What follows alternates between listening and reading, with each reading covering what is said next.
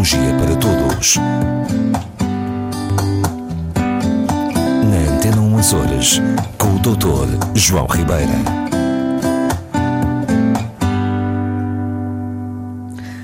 Olá, doutor, boa tarde. Olá, Rosa. Falando de cérebro, cá estamos nós. É verdade, é sempre. a falar do cérebro, este, este órgão que, que, enfim, que nunca se sabe o, até onde nos leva. Uhum. Ou seja, por muito que estudem, o cérebro ainda não está totalmente estudado, não Ah, é? Nunca está. Ninguém disse ainda, já estudámos tudo, já não temos mais nada a descobrir, não é? O, o cérebro, às vezes, pa- assemelha-se um bocadinho àquilo que acontece relativamente ao cosmos. Quanto mais sabemos sobre ele, mais noção temos do quão pouco ainda sabemos, não é? É Eh, verdade. Mas sim, sim, é, foi uma estrutura fascinante.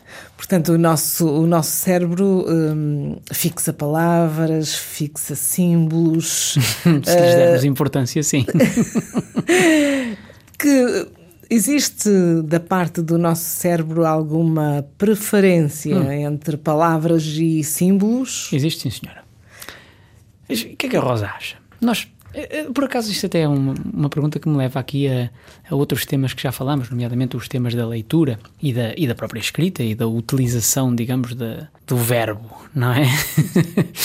Recorda-se de falarmos aqui a dada altura de que alguns métodos de aprendizagem da leitura assentavam no desenho da palavra mais do que na- no conhecimento da letra e do som da letra em si mesmo. Tenho ideia dessas conversas. recordo-me de. Por exemplo- já fizemos muitos programas, já. muitos encontros, mas, mas lembro-me desses. O exemplo mais comum e fácil é que muitas crianças pré-leitoras, portanto que não, que não sabem qual é o som das letras, eh, se quando veem a palavra Coca-Cola no seu símbolo, passa publicidade, sabem que é Coca-Cola. Ok? Exatamente. Porque é o símbolo, não porque leem eh, C-O-C-A-C-O-L-A, não é? Portanto, não fazem esta leitura, são crianças que ainda não conhecem eh, o alfabeto, mas sabem perfeitamente que é o símbolo da, Co- da Coca-Cola. Bom, para, eu peguei nesta ideia porquê? Porque a Rosa coloca aí uma, uma questão que é se o cérebro prefere símbolos Ou ou, palavras. palavras. Claro.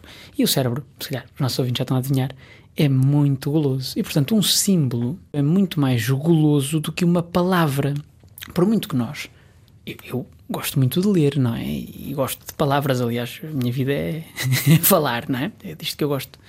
Ahm, mas uma palavra é um estímulo trabalhoso para o cérebro, não é? Uma palavra escrita é um conjunto de, de- de desenhos, não é? dialógrafos, de, de grafemas, que por sua vez cada um representa um som que eu tenho que combinar com os grafemas adjacentes que estão ao lado para depois dar um resultado, uma palavra que por sua vez tem um significado.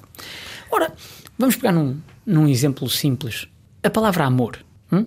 Um A, um M, um O e um R. Normalmente, simbolicamente, é representada por Um coração. um coração. Eu acho que não deve haver ninguém que represente de forma que é. diferente. Não, eu, eu, eu arriscaria a fazer um estudo e, e dizer represente simbolicamente as seguintes palavras. Aparecendo amor, eu, Certeza, arriscaria a é? dizer que 99% das pessoas colocaria um coração. Coração. Muito bem. Ora, precisamente porque há símbolos. Há símbolos mais fáceis e, e- e mais difíceis de associar, não é? Mas há símbolos que representam tão fácil e concretamente um conceito que em si é muito abstrato, é? o amor é um dos temas Defini-lo é, é difícil. Claro, é? é, é um. Aliás, muitas vezes já falamos aqui, a maioria das pessoas entende que o amor, não é? é um, como conceito, é extremamente difícil de definir e de, até de compreender. A gente sente mais do que compreende, não é? Um bocadinho.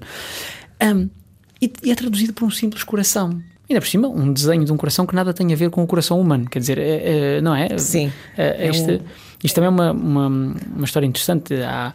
hum, aquele coração que nós usamos para representar o amor é uma forma que é harmoniosa e simétrica e, e que tem um conjunto de características. Não, não tem nada a ver, efetivamente, com, com um coração a O sério, órgão com nosso. o órgão, não. Mas, mas realmente assim é.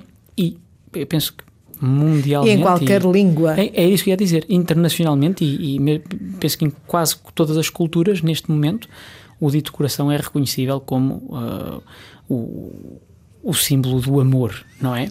Claro. Em, e, e- e é isto, ou seja, claro que o cérebro vai preferir símbolos a palavras, não é? Exatamente por causa disto, porque o símbolo vem a ser uma, uma concretização daquilo que é um conceito abstrato, desde logo a junção das letrinhas, não é? E depois uma palavra que significa coisas, etc. Eu vejo um bonequinho e sei exatamente a que aquele se refere, ok? Às vezes até melhor do, do... que ao ler a palavra. que a palavra escrita, claro. E, portanto, ora, pegando nisto, o nosso cérebro, como eu digo sempre, é uma máquina fantástica. É? Dizíamos há bocadinho, com uma infinitude de, de, coisas por descobrir, mas sabemos que ele é verdadeiramente poupadinho. Então, é, como é que ele claro, é poupadinho? É poupadinho. O cérebro escolhe a estratégia que ah, gaste menos energia. Portanto, os símbolos gastam menos Muito energia menos, do claro. que. Uh, Exatamente, do que palavra. palavra. Era o que eu estava a dizer. Um processo. Aliás, embora, como eu digo sempre, as áreas do cérebro, o cérebro funciona em redes, não tem, enfim, áreas assim tão específicas como se pensa para isto ou para aquilo. Mas a palavra ativa áreas diferentes do cérebro que são das que são ativadas por uma imagem, por um símbolo neste caso.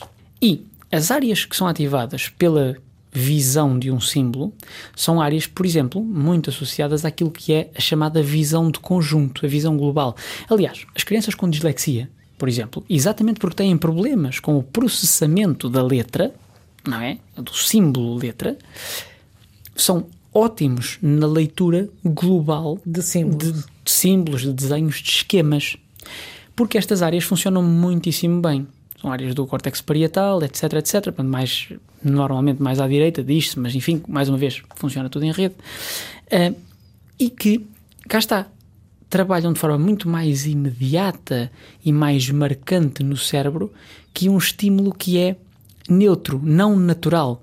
Aliás, eh, eh, eu recordo-me que há, um, há, uns tempos atrás dizíamos algo do tipo a escrita, falávamos com a coisa da escrita, e eu dizia que a escrita é um processo que não é natural. F falar é natural. A escrita não é. Porque temos que aprender. Claro, é preciso aprender um conjunto de desenhos para representar, é? sim, sim, para representar uhum. sons, não é?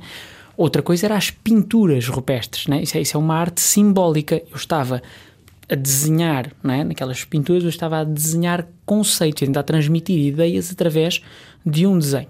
Ora, e para corroborar isto, e só para não, não enfim, eu gosto sempre de acompanhar com alguns dados, um, por exemplo, investigou-se a capacidade de memória das pessoas de palavras, quaisquer, e os símbolos que eventualmente lhes correspondem.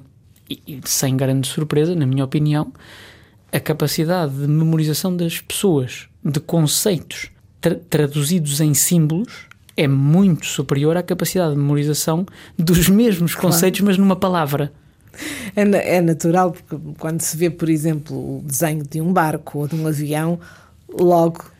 Muito bem, concluímos que. Este estudo que eu estou a falar é exatamente isso. Tem o coraçãozinho, um barco, um avião, um carro uh, e, outros símbolos que representam conceitos mais sabem, ou menos abstratos. Ok, viagens. claro, é? e, e, e ao lado, uma lista de palavras e, vão medindo e vão comparando.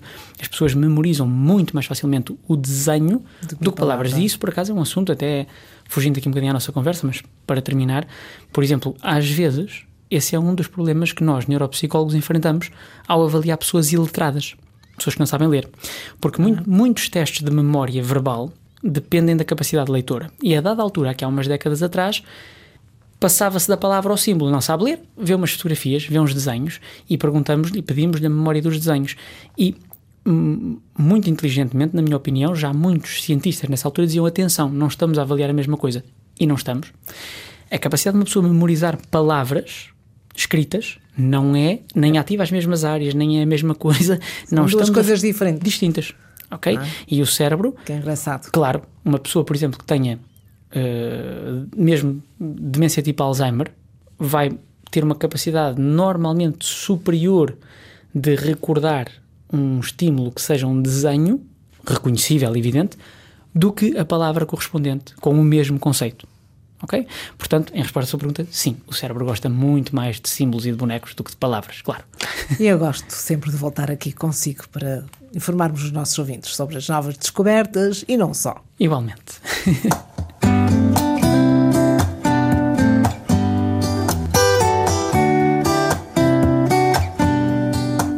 Neuropsicologia para Todos. Na Antena 1 Horas, com o Dr. João Ribeira.